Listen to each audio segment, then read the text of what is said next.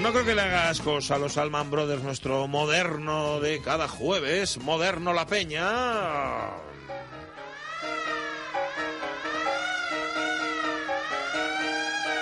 Carlos La Peña, ¿qué tal? Muy buenos días. Muy buenos días. Porque a ti también te gusta la música normal, ¿no? A mí me gusta la música normal, sí, sí. Vale, vale, vale. social, pero bueno, pero siempre y cuando no sea excesivamente normal. Vale, Phil Collins, por ejemplo. Bueno, Phil Collins... Hombre, con Phil Collins había la famosa anécdota aquella de Elliot Murphy que le dijo, como vuelvas a ver el platillo, vas fuera del disco.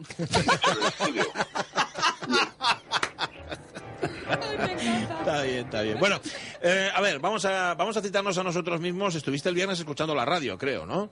Sí, pero no este viernes, sino el anterior. El porque anterior. un par de viernes. Sí, sí, es verdad. Y cuando hablaba de la acústica de las autopistas, le preguntabais a Miguel Fernández Sí. si en su carrera musical no había hecho un concierto para motores de coches. Algo que a él le pareció buena idea y además te ofreció a ti, Pachi, eh, participar. Sí, de hecho dijo que cuando me sacara yo el carnet de conducir, que, que posiblemente pudiera participar. Ah, o sea que hoy, ent- entiendo, vas a hablarnos de un concierto para motores de coche, no me digas más. Bueno, algo de eso eh, sí hay. Vale.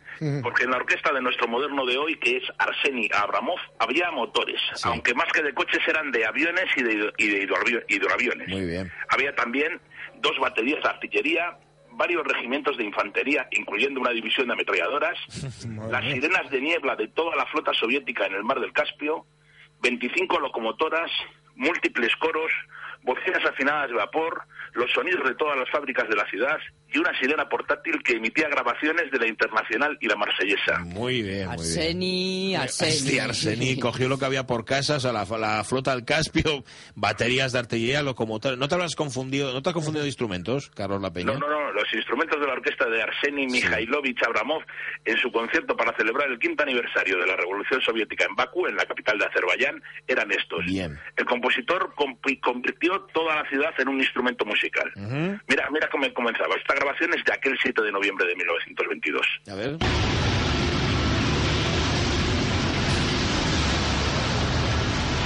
bien, ¿no?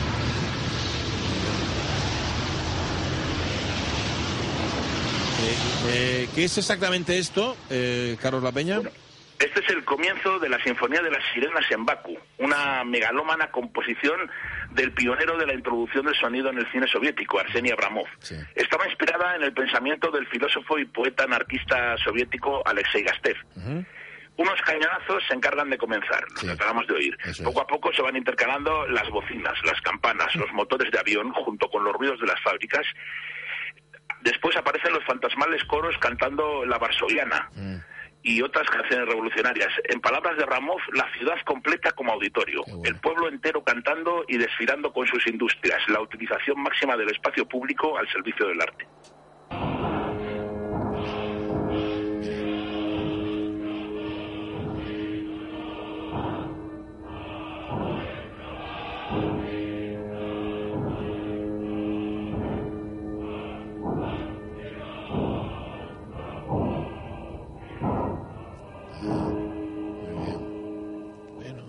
Está cogiendo bien, ¿eh? forma, va cogiendo ¡Hola! forma. Toma ahí, toma ahí el, el- el cañonazo. A ver, dirigir una orquesta así, tan sui generis, Carlos, que, complicado, ¿no? Bueno, se, se conserva ¿Cómo una hizo? fotografía de Arseny Abramov que Sí. está subido en una torre dirigiendo su orquesta con unas bengalas y con banderas de colores. Ajá. Sus ayudantes estaban estratégicamente situados en torres y empleaban también bengalas y disparos. Además, las instrucciones se publicaron en, en turco el día anterior en tres periódicos de Bakú. Ajá. También llegaron por escrito a cada participante. Y además es que en la representación de Bakú dicen las crónicas que todo funcionó a la perfección. Ah, bueno, fue bien la Sí, cosa. Con una orquesta así, no, me imagino que no se tocaría muchas veces, ¿no? Esta Sinfonía de las Sirenas.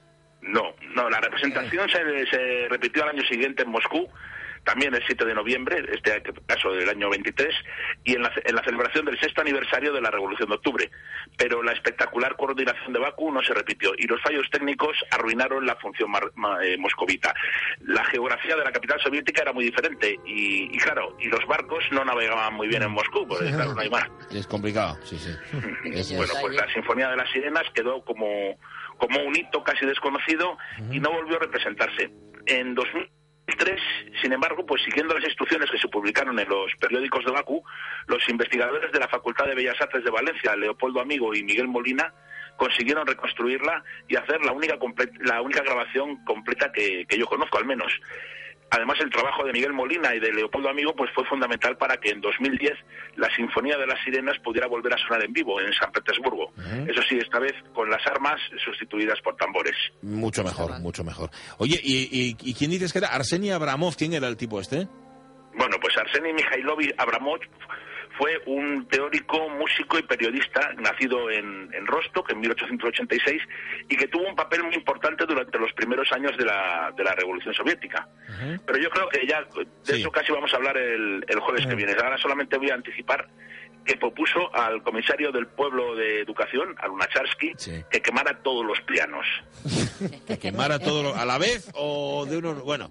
Todos eh, los pianos de la Unión Soviética que ardieran. Bueno, ¿Nos cuentas el jueves si le hizo caso Lunacharsky o no se lo hizo? ¿eh? Sí, sí. Vale. Entonces ahora, si yo ya me voy y os dejo pues esto, con este antecedente de la música concreta que es la, la Sinfonía de las Sirenas de Baku de 1922. Ahí está.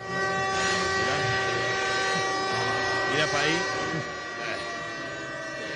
Vamos a poner eh, el, vamos a poner Carlos, vamos a poner el enlace en, en nuestro Facebook, ¿vale? Perfecto. Bueno, un abrazo. Un abrazo. Adiós. que nos den los cañones. tanto cuidado.